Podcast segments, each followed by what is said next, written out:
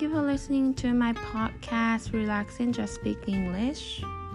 Sorry I didn't upload any episodes last weekend through this week. Um, I went to a trip with my family to Sendai uh, for three days. Uh, there, the weather there was so hot and humid.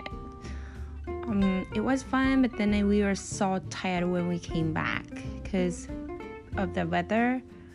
It was hot and humid for all days we were staying there.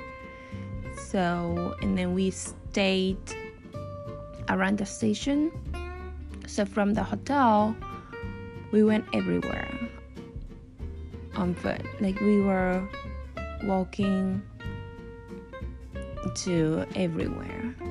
So we kept walking everywhere and we were so tired.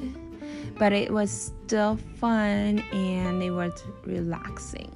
We went everywhere like aquarium, um, the zoo. It was so fun. I could see a polar bear for the first time. It was so exciting. So I felt so lucky to have that chance to go to trip and to see all the animals this time. I also enjoyed the aquarium too um, because we saw a parrot and he was trained very well. So he listened what the instructor told him and he was flying uh, over the audience and it went back to the instructor. It was so amazing. It was uh, so exciting to see it. Um, my family also are amazed to see that and we had a en- we enjoyed that time.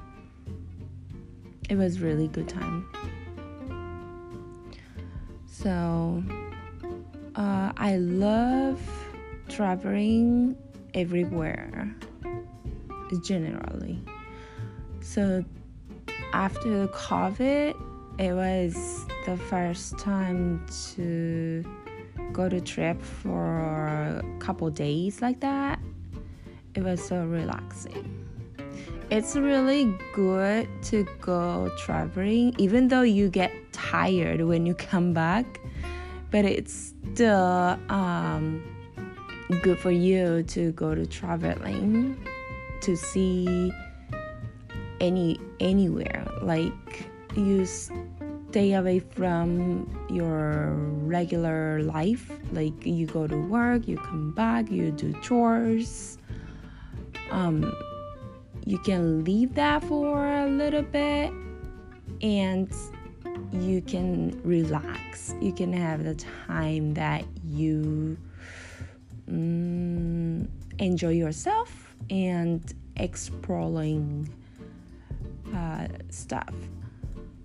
So this time, um, it was for my family, but the, at the same time, it was for myself to enjoy myself, to see. Uh, what's going on in other areas in Japan. And it was so good. Uh, I didn't go too much shopping, but I found what I wanted it.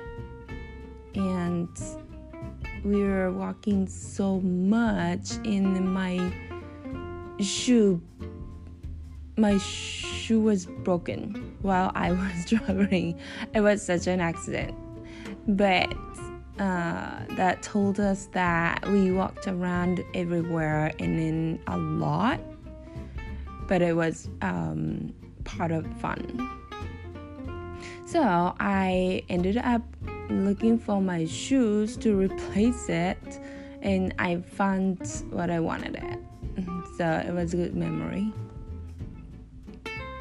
Uh, hopefully, you also enjoyed uh, your weekend and um, if you went for a trip or if you went to somewhere else.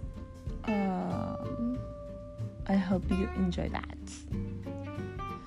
So, this time I just wanted to talk about uh, how my trip was, and at last, at the end of this talk, I just wanna encourage my friend who is going to take the exam soon. She says she's going to have an interviews in English, so hopefully she can be confident. I would say you can do it, be confident, and you just uh, breathe